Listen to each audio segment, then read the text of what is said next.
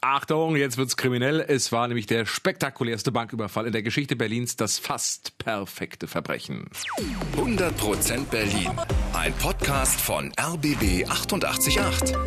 Zusammen mit dem Berlin-Portal Berlin, ich liebe dir. Und hier sind Rudi und Zerne, Jana Schmidt und Tim Koschwitz, immer zusammen mit den spannendsten und heute auch kriminellsten Berlin-Geschichten. Ja, denn heute haben wir für euch den legendären Tunnelraub von Zehlendorf, das Meisterstück von Tunnel Toni und seiner Bande. Wir haben uns den Fall nochmal ganz genau angeguckt und wir verraten euch, wie haben sich die Angestellten während der Geiselnahme gefühlt? Welches wortwörtlich dicke Problem hatten die Bankräuber und was wurde aus Tunneltoni? Das ist überhaupt nur so eine Frage, die man sich viel, viel häufiger stellen sollte. Was wurde eigentlich aus Tunneltoni? Springen wir mal gemeinsam zurück ins Jahr 1995 zum 27. Juni. Der Ort, die Commerzbank-Filiale in der Breisgauer Straße in Zehlendorf. Stellt euch vor, schöner sonniger Tag, 10.15 Uhr fährt ein weißer Lieferwagen vor. Vier Männer springen raus, bewaffnet mit Gewehren. Sie stürmen in die Bank und nehmen 16 Geiseln. Armin Jende ist damals stellvertretender Filialleiter und seine Gedanken während dieser ersten Minuten hat er mal in einer ARD-Doku erzählt. Auf der einen Seite denkt man, ach du mein Schreck. Auf der anderen Seite spult das Programm ab, was wir beigebracht bekommen haben. Mensch geht vor Geld, den Forderungen nachkommen, dass die ganze Sache so schnell wie möglich vonstatten geht. Oh Mann, es ist ja immer, man, man denkt sich immer, sowas passiert nicht. Das ist Film, Fernsehen. Absolut. Aber ich finde es auch genau das Richtige, dass man sagt, es interessiert mich gar nicht. Also mein Leben ist wichtiger und ich finde es auch wichtig, dass die Banken das so handhaben, dann geht halt eben das Geld raus, es ist nur Geld. Also ich, ich, ich käme nicht darauf, den Helden spielen zu wollen, sagen wir es mal so. Ja. Die Forderung der Bankräuber, sie wollen 17 Millionen Mark und zwar bis 17 Uhr. Die hohe Summe überrascht die Polizei, erzählt der damalige Ermittler Detlef Büttner. Also wir haben gesagt, unvorstellbar, wie Täter sowas fordern können. So viel Geld kriegt man gar nicht zusammen auf die Schnelle. Und ähm, wir haben uns natürlich gewundert, warum der Betrag so sehr hoch sein sollte. Das frage ich mich auch. Ne? Ich meine, man weiß ja dann 17 Millionen bis, bis 17 Uhr, das ist ja auch ein logistischer Aufwand. Ich würde einfach das nehmen, was da ist. Mhm. Ich dachte eigentlich auch, das machen Bankräuber ja normalerweise. Die räumen da alles leer und verschwinden wieder. Richtig. Ein Psychokrieg beginnt. Die Zeit verstreicht, die Bankräuber machen nochmal Druck. Bankangestellter Andreas Vogt erlebt als Geiseln Todesangst. Irgendwann hieß es, wenn die Forderung nicht erfüllt wird, wird einer Geisel ins Knie geschossen. Und jeder hat in dem Moment gehofft, hoffentlich bin ich das nicht. Und in dem Moment wurde ich von hinten angetippt irgendwie und wurde aufgefordert aufzustehen und mich eben auf diesen Stuhl zu setzen. Mit wackeligen Knien, mit großer Angst. Weil man denkt, scheiße, jetzt hat es dich getroffen, du bist jetzt dran. Und irgendwann war mir so, als eine Melodie im Radio gespielt worden ist, mir war so wie, das spiel mir das Lied vom Tod. Das habe ich irgendwie so noch in Erinnerung. Oh Gott. Ja, ich, ich, oh, ich kann mir gerade richtig vorstellen, wie die sich da gefühlt haben müssen. Ja, und, und das ist ja dann auch wirklich das, was du nicht beeinflussen kannst, ne? Nee. Wenn, du- wenn du da nur als Zeuge sitzt quasi und du hast keinen Einfluss auf die Bank, du weißt nicht, ob die hochpokern äh, am Ende des Tages oder ob die wirklich das nur als Drum haben, äh, furchtbar. Ich meine, es ist dann auch nur das Knie, aber trotzdem. Oh, es wird für, oh Gott, Oh. ja. Allein der Schmerz, ja, furchtbar, furchtbare Situation.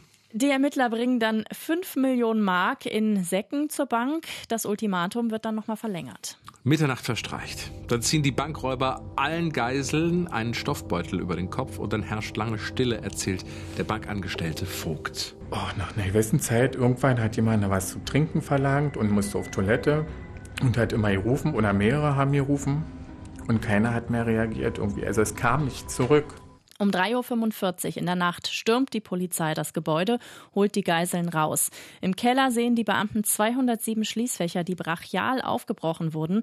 Die Täter sind weg, geflohen durch einen Tunnel im Keller. Und erst jetzt kapiert die Polizei, was da eigentlich passiert ist in den letzten Stunden, sagt Ermittler Martin Textor. Der Plan war eigentlich, die Polizei mit einer vermeintlichen Geiselnahme und einem Fluchtplan zu binden, gedanklich und mit ihren Kräften zu binden, um unten in Ruhe die wohlgefüllten Schließfächer der betuchten Zehlendorfer Kunden der Commerzbank in Ruhe ausräumen zu können.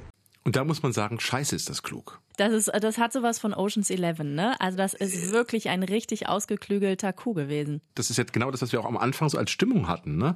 Hä, wie 17 Millionen, wie kommst du da und so weiter. Und d- das ist so klug, kriminell und blitzgescheit. Aber wie ist dieser Tunnel überhaupt entstanden? Elf Mann gehören zur Bande, unter anderem der Syrer Mutas al-Barazi, der Tunneltoni. Sie graben von einer Garage aus, die 170 Meter von der Bank entfernt ist. Der Sand wird im Umland entsorgt. Nach anderthalb Jahren sind sie fertig. Also richtig lange Planung. Am Ende muss der Überfall schnell erfolgen, denn sie haben wortwörtlich ein dickes Problem, erzählt der damalige Staatsanwalt. Der zweite Mann der Tatgruppe war ein Genussmensch. Äh, das war schlecht für ihn im Prinzip. Deswegen, weil er im Laufe der Tunnelarbeiten immer dicker wurde. Er nahm immer mehr zu. Und nun bestand die Gefahr, dass er nicht mehr durch den Tunnel kriechen konnte.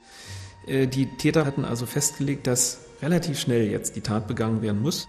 Denn wenn man weiter wartet, bestand wahrscheinlich aus ihrer Sicht die Gefahr, dass Ibrahim unkontrolliert weiter ist und dann nicht mehr durch den Tunnel passt. Ist auch blöd, ne? Das ist dann wieder ein bisschen blöd, ja. Der Überfall läuft dann aber wie geplant. Die Polizei findet aber schnell die Garage mit dem Tunneleinstieg. Sie befragt auch den Nachbar der Garage, einen Lackierer. Der verstrickt sich in Widersprüche. Durch ihn und weitere Hinweise findet die Polizei dann die anderen Täter. Aber beim Verhör schweigen alle. Erst Tunnel Momo, wie einer der Diebe genannt wurde, kippt um, erzählt Ermittler Ralf Karlbau. Wir haben ihn mehrere Stunden vernommen. Er hat immer geleugnet, dass er dabei war. Und eigentlich waren wir beide überzeugt, er wird nicht umkippen. Und auf dem Weg hier sagte er dann völlig spontan, ich habe aber nicht geschossen. Und damit war klar, jetzt ist er umgekippt, jetzt gibt er zu. Die Täter bekommen Strafen zwischen 6 und 13 Jahren. Heute sind alle wieder frei. Und wo ist die Beute? 5,3 Millionen konnte die Polizei finden. Über 10 Millionen sind noch verschwunden. Im syrischen Sand soll wohl noch Geld verbuddelt sein. Oder wo auch immer. Wo auch immer. Ja. Ja. Wenn ihr Lust habt, noch mehr über den Bankraub zu hören, empfehlen wir den RBB-Podcast im Visier. Da gibt's die ganze Geschichte nochmal in XXXXXXL Länge.